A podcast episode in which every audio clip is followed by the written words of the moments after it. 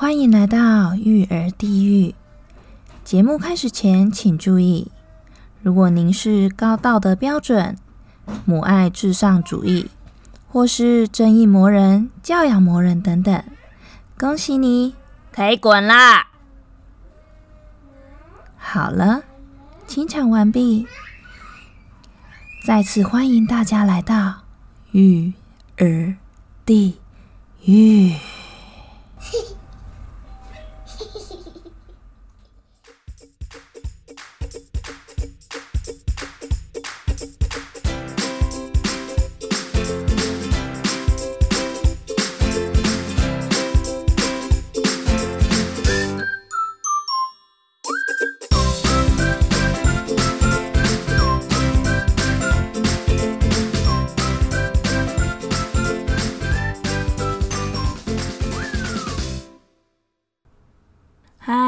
是阿卡里。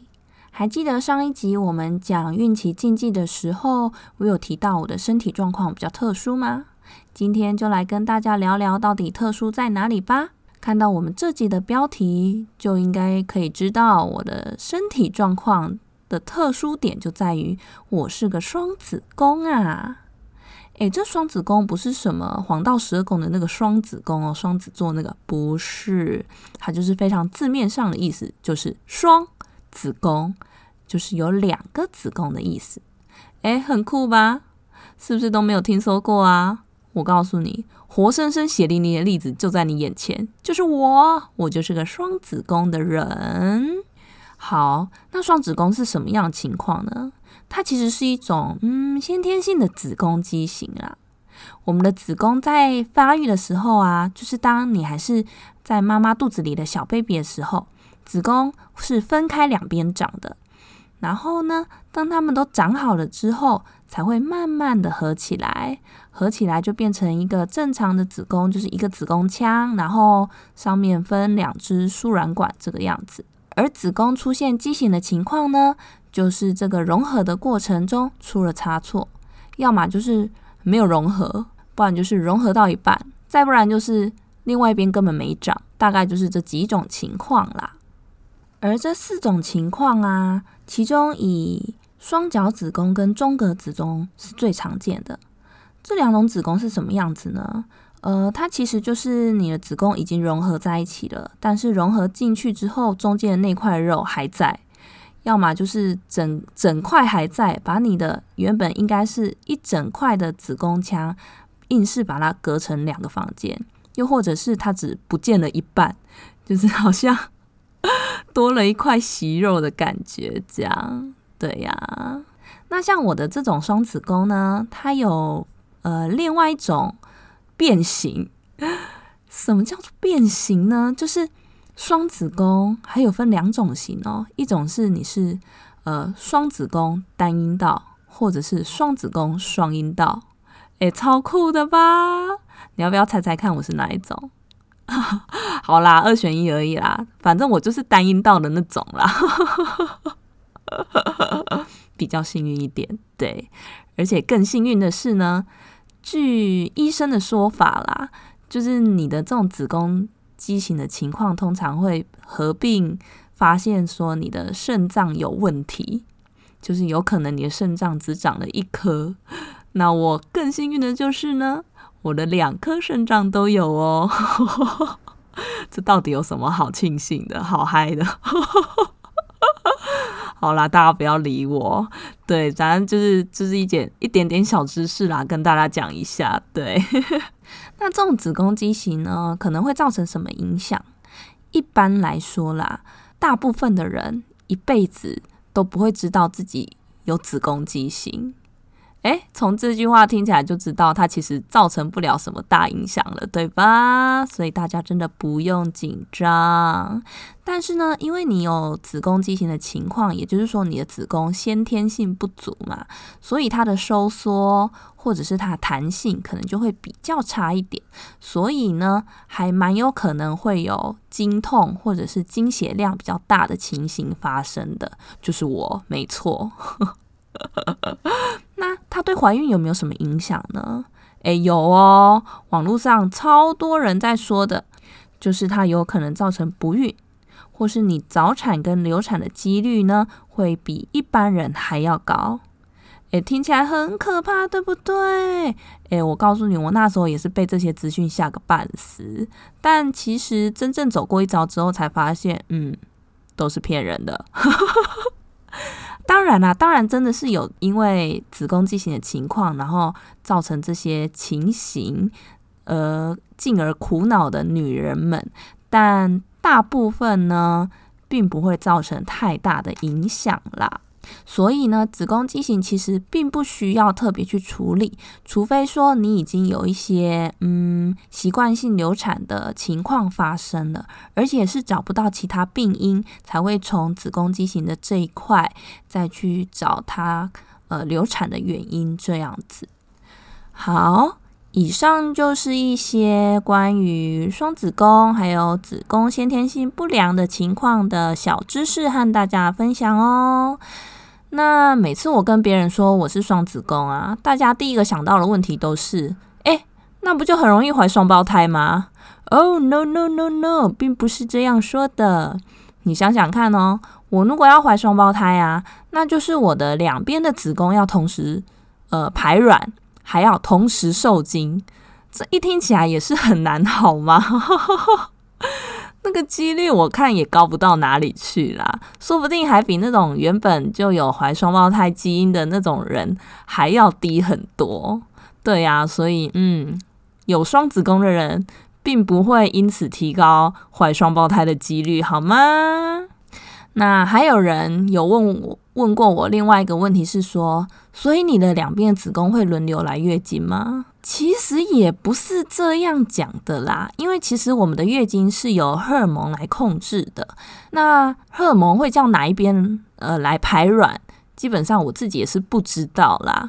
当荷尔蒙的值上来的时候啊，基本上就算另外一边没有排卵，但它的子宫内膜还是会同步增厚，然后一样啊，没有受精就会跟着排出来，就是变成一般的生理期这样子。那还有第三个问题就是呢，诶，那如果你只有一边的子宫怀孕，那另外一边不就还是会每个月来月经吗？诶，也不是这样讲啦，因为我刚刚有讲过嘛，我们的月经是由那个荷尔蒙控制的啊，所以我如果有另外一边怀孕，那我另外一边就是只是。维持子宫内膜增厚的状态而已，一直到我要分娩的时候，那个子宫内膜才会脱落，所以不用担心说哦，我一边怀孕还要一边来月经。哎，听起来虽然很蠢，但是我真的有很认真的问过医生，好吗？我还问过他说，嗯，那我到时候怀孕，哎，应该说我到时候生完小孩不是都会排恶露吗？那我不就变成一边排恶露，然后？一边月经，我真问过这种蠢问题，然后他就说：“哦不不不，那个一样都叫恶露这样子。”对，以上是跟双子宫有关的 Q&A。接下来我来分享一下自己的经验。我在怀大宝之前呢，有流过一次产。然后那一次，呃，受精卵的位置是在我左边的子宫，但是后来我怀大宝跟二宝的时候都是在右边的子宫，所以嗯，感觉起来我左边的子宫应该就是功能比较，应该也不是说功能啊，就是可能体质比较不健康，所以怀不上。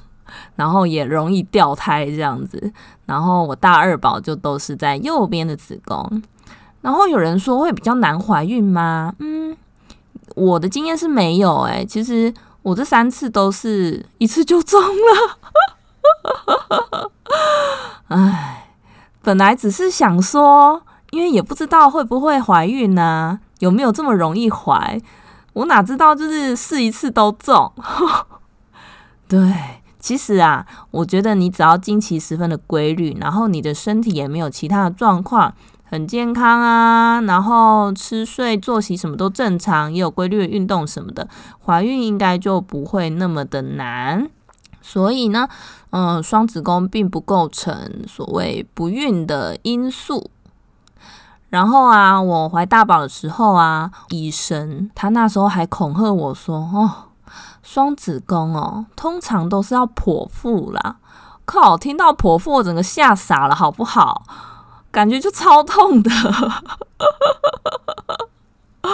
然后那时候他，嗯，那个医生是非常谨慎的一个医生，所以呢，在我初期的时候。他就哦叫我做了很多的检查，呃，小白球也塞啦。诶，大家知道小白球是什么吗？就是那个黄体素啦，会让你安胎的那种。小排球塞了，然后还叫我去做一个什么子宫血管的那种动力的什么什么阻力检查，然后检查出来，诶，我左边的那一条好像比较差一点。但我左边没有怀孕啊，我是怀在右边。然后他为了就是宁可错杀一百，不可放过一个的心情，所以他还开了那个阿司匹林给我吃。那那个阿司匹林就是会让你那个血管比较通一点啦，就他的说法是这样。对，然后反正那时候就是嗯。蛮小心的，不过后来我还是有换产检医生，因为我本来是在我住的地方，就是在新竹，本来是在我住的地方产检，但是后来我决定要回娘家生，所以我就又回台中。那我回台中之后换的那个医生呢，嗯，他就是比较自然派一点，就是也没有跟我说哦要注意什么啊，怎么样，就是正常吃、正常睡、正常运动这样子。然后我最后哦，终于让我自然产了。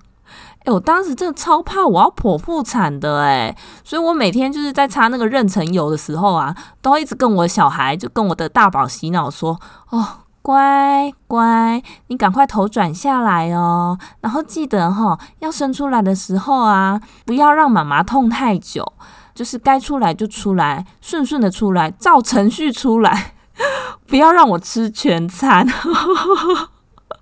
嗯，是多怕吃全餐，哎，真的很恐怖哎！哦，天哪！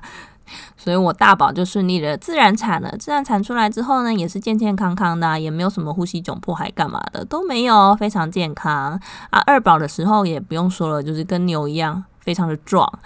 然后三催四请才出来，哎，他的那个生产过程呢，也是非常的艰辛呐。我说的艰辛，并不是说哦中间很危险还是什么的，就只是嗯。比较辛苦一点，哎，改天有机会我们再来聊关于生产过程好了，后面还是会有很多机会的啦。对，然后再跟大家分享一件很有趣的事情，就我不是右边的子宫怀孕吗？我的肚子变大之后啊，蛮明显的，就是我的右边比较肿，很酷吧？就是我的肚子并不是一个嗯。就是标准的圆形肚子，而是有点偏右边肿的一个肚子，看起来超好笑的。好啦，对，这大概就是我自己的经验。这样，对了，还没有跟大家讲我当初是怎么发现自己是双双子宫的。那时候就是我有一阵子可能工作压力比较大，所以我的经期就开始乱掉，然后经痛也。比较严重，这样，然后我就跑去检查。那时候就是检查出来，嗯，双子宫，双子宫什么东西呀？听都没听过。然后那时候医生就是也没有跟你解释太多啊，他也觉得嗯，这没有什么。后来我又换了一个医生，请他再帮我检查一次。他说，嗯，对啊，双子宫。然后就什么话都没有跟我讲了，我整个超傻眼的，因为我不懂这种东西，就是这样的情况到底会不会影响我的身体，还是怎么样？然后。医生也没有给你一个明确说明，我只好就是上网自己找啊，找了很多很多的资料。其实你说很多吗？并没有，相关的文章非常之少，而且有一大部分都是那种农场文章，那个看起来就是好像恐吓你比较多这样子。我那时候是哦，为了找这个资料，我实在是耗费我非常多的苦心呐。然后等我结完婚之后啊，就开始在烦恼说，呃，我这种情况不知道会不会不孕，生不出小孩，还是说怀孕之后会很危险什么的，就在自己想很多。后来好不容易怀孕了，怀孕之后呢，那个妇产科的医生、产检医生好像也比较愿意跟你讲，就是双子宫是怎么回事。所以我在生诶怀大宝的时候啊，我就写了一篇跟双子宫有关的部落格。然后这篇文章超猛的，他现在是那个，就是你如果搜寻双子宫啊，他是 Google 出来的第二名。哎，我觉得我解锁了一个人生成就。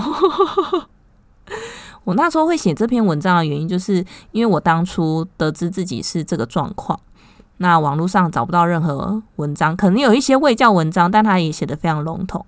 那也没有任何人，几乎很少会出来分享自己关于就是这方面的心得。那基于这样的心情呢，所以我就希望我写一篇文章，以我自己的情形。以我自己的经验去出发，那比那种卫教文章来说还要的让人觉得安心。这样子，其实 PTT 上面呢，就是 BBS 上面也有一些些文章在讨论。那那些讨论，呃，讨论的文章底下的推文呢，也是有非常非常多的人都说，哎，自己虽然是。呃，各种形态的子宫畸形啊，什么双角子宫啊，然后子宫中隔啊，什么什么的，那他们都有很顺利的怀了二宝、三宝、四宝，各种生。对，那时候有稍微好一点点啦，就有比较安心一点这样。那我那篇文章是二零一七年写的，那我那时候也非常鼓励有相同状况的人在底下留言，或者是寄信给我。哎，我跟你说到现在已经二零二一年了嘛，还有人陆续在寄信给我。哎，那我记得我怀大宝的，哎，不是怀大宝，是怀二宝的时候，有一个澳门的妈妈，她就跟我哦信件来回，哎，蛮长的一段时间的，就是一直到她小孩出生之后，可能出生了一两个月吧，我们才断掉联系。哎，很酷吧？超酷的。他那时候他好像是双。除了双子宫之外，好像还有囊肿跟肌瘤的问题，所以他之前前一胎哦怀胎很不顺，大概可能二十周二十周左右，他就就怀不下去了。然后后来呃跟我通信的这一胎呢，也是中间安胎安了两两次，然后还在三十四周的时候就赶快把小孩抱出来，这样啊，就是我觉得有经历到人家。那个怎么惊心动魄的一段呢？我是觉得蛮荣幸的啦，就是他选择了我一个素未谋面的网友，那分享他的心情，我是真的觉得嗯蛮荣幸的，也觉得自己这篇文章有帮到相同状况的人，真的太好了。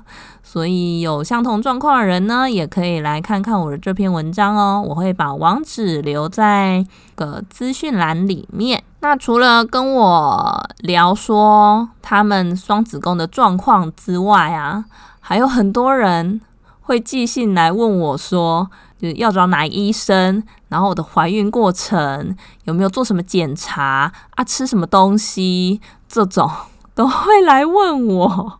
但其实我在我自己的部落格里面都有写啦，就是把我的产程、产程的记录啊，然后还有我怀孕过程我做的一些事情、做过的一些检查什么的，我都有放在上面，但没有放在同一篇文章里面啊，所以他们还是会写信来问我，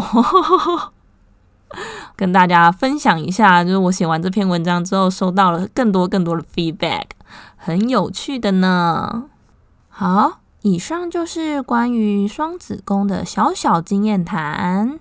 如果你也是有相关的情况，而且也愿意分享自己经验的话，欢迎到原本我部落格的那篇文章下面去留言，让更多在网络上找资料的朋友们可以看到你的经验谈，让自己可以更加的安心。这样，或者是说在 Podcast 的呃各个可以留。呃，单集可以留言的地方留言分享你的经验，让其他听到的朋友们可以更加的了解双子宫这种情况。